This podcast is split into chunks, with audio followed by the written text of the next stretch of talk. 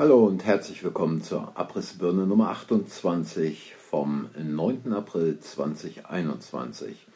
Ja, wenn man sich allein die letzten Wochen anschaut, dann kommt man zu dem Eindruck, dass der moralisch-ethische Kompass in Deutschland wahrscheinlich auch weltweit komplett verrutscht ist und sämtliche Vereinbarungen, die man sich äh, nach dem Krieg äh, gegeben hat, äh, keine Gültigkeit mehr haben dass es auf bestimmte Dinge, die noch äh, im Jahre 1947 wichtig waren, überhaupt nicht mehr ankommt. Ähm, Im Jahre 1947 wurde der Nürnberger Kodex äh, niedergeschrieben und zwar äh, gilt dieser Nürnberger Kodex für das Verhalten von Ärzten ähm, bei Menschenversuchen, bei medizinischen Versuchen, da ja bekanntermaßen äh, in den Konzentrationslagern der Nazis viele Menschen äh, zu äh, medizinischen Versuchen missbraucht wurden, dies nicht überlebten, qualvoll starben. Und zu diesen medizinischen Versuchen an Menschen wurde also 1947 durch den ersten amerikanischen Militärgerichtshof eine Stellungnahme verfasst, die zehn Punkte umfasst. Und angesichts dieses Nürnberger Kodex sollte sich also jeder Arzt, jede Ärztin überlegen, ob er die Impfung mit den derzeit nur notfalls zugelassenen Corona-Impfstoffen vornimmt. Denn das sollte an dieser Stelle noch einmal erwähnt werden. Keiner der derzeitig verimpften Impfstoffe hat eine reguläre Zulassung. Es handelt sich dabei nur um eine Notzulassung mit der Begründung, es handele sich ja um eine weltweite Pandemie mit einem Killer-Virus und extrem hohen Fall- und Sterbezahlen. Und in diesem Nürnberger Kodex äh, ist ein ganz wichtiger Punkt der erste, dass nämlich die freiwillige Zustimmung der Versuchsperson unbedingt erforderlich ist, was heißt, dass die betreffende Person im juristischen Sinne fähig sein muss, ihre Einwilligung zu geben und dass sie in der Lage sein muss, unbeeinflusst durch Gewalt, Betrug, List, Druck, Vortäuschung oder irgendeine andere Form der Überredung oder des Zwanges von ihrem Urteilsvermögen Gebrauch machen kann. Und dass sie das betreffende Gebiet in seinen Einzelheiten hinreichend kennen und verstehen muss, um eine verständige und informierte Entscheidung treffen zu können. Ja, dieses letzte, diese letzte Bedingung macht es also notwendig, dass die Versuchsperson äh, vor der Einholung ihrer Zustimmung das Wesen, die Länge und der Zweck des Versuches klargemacht werden.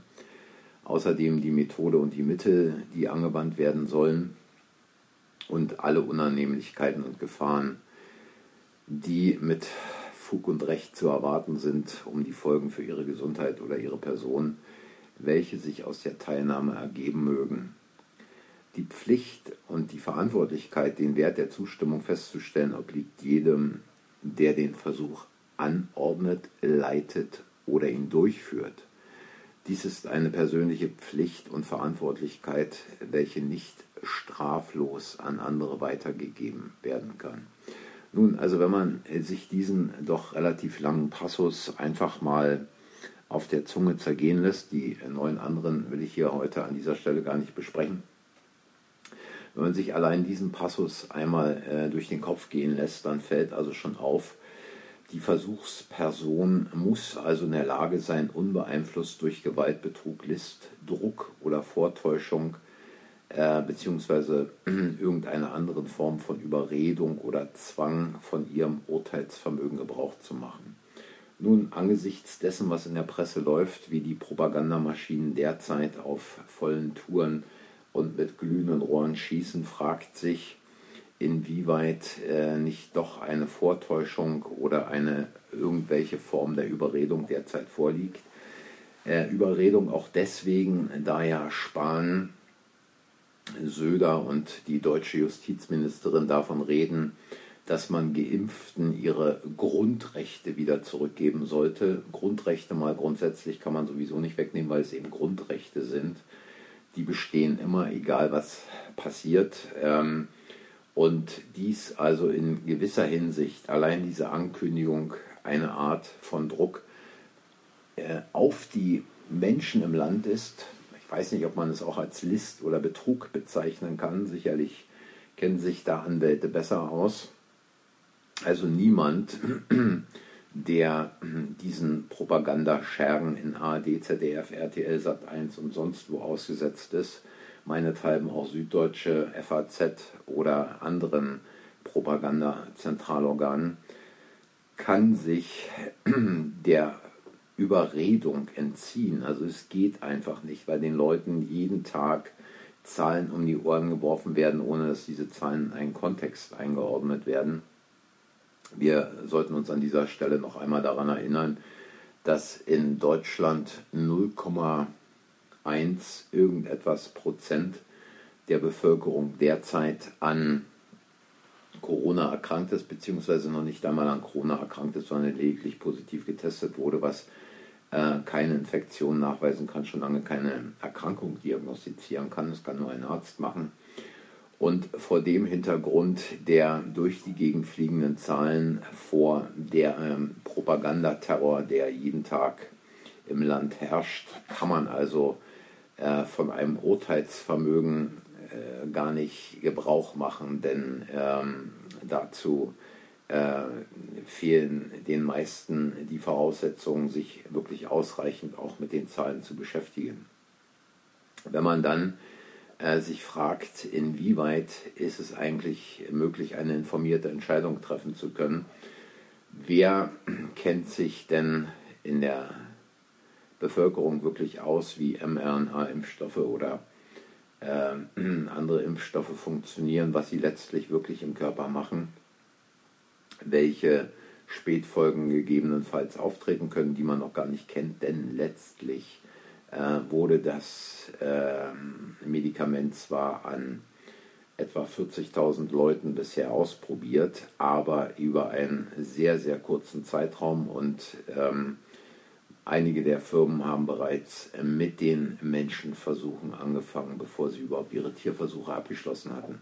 Man weiß also nichts über die Spätfolgen, über die Spätwirkungen, was passiert beispielsweise in einem halben, in einem oder in fünf Jahren mit denen, die geimpft wurden.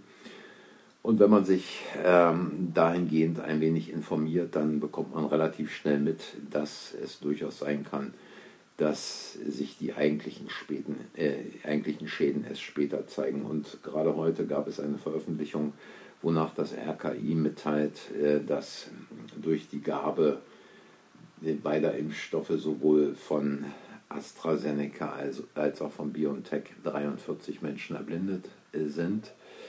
Nicht gerade eben schön und ähm, auch nicht wieder rückgängig zu machen, aber äh, daran kann man schon sehen, dass wohl die wenigsten dieser 43 vorher eine informierte Entscheidung treffen konnten. Die Frage auch ist, inwieweit sie über die äh, entsprechenden möglichen Nebenwirkungen aufgeklärt wurden. In diesem Zusammenhang äh, stellt sich auch die Frage, äh, was mit den ethisch-moralischen Werten und der Berufsauffassung von Ärzten heutzutage in Deutschland eigentlich äh, zugange ist. Äh, in Nordrhein-Westfalen gibt es jetzt ein Drive-Through, ein Impfdurchfahrtszelt, ähm, worüber äh, die größte deutsche Boulevardzeitung berichtete. Äh, Menschen fahren mit ihrem Auto dort ran, bekommen durchs Fenster einen Klappbrett in die Hand gedrückt mit vielen Zetteln drauf, was sie sich durchlesen und unterschreiben sollen, fahren danach, dann nachdem sie es abgegeben haben, weiter und lassen sich in einem Zelt die Impfung verpassen. Nun, wenn man sich überlegt, äh, erstens werden die dort ankommenden Menschen nicht auf eine Infektion getestet, es wird kein PCR-Test oder ein anderer Test unternommen. Die Frage stellt sich also, was passiert überhaupt bei der Impfung, wenn jemand äh, infiziert ist ähm, und dann geimpft wird. Die andere Sache ist die, dass der Patient ähm, äh, auch nicht entsprechend aufgeklärt werden kann, wahrscheinlich keine Fragen stellen kann, sondern lediglich die Zelle unterschreibt ein Gespräch mit einem Arzt, so zumindest wie es dort in dem Beitrag dargestellt wurde, ist gar nicht möglich, vielleicht auch gar nicht erwünscht. Und die Frage steht, ähm, inwieweit äh, kann man überhaupt übersehen oder äh, ähm, sehen, welche Grunderkrankungen derjenige hat, der sich da impfen lassen will, beziehungsweise welche Allergien sind vorher schon aufgetreten. Das heißt, inwieweit wird dort eigentlich eine vernünftige Anamnese aufgenommen. Solche Gespräche brauchen Zeit, die kann man nicht im Vorbeifahren machen.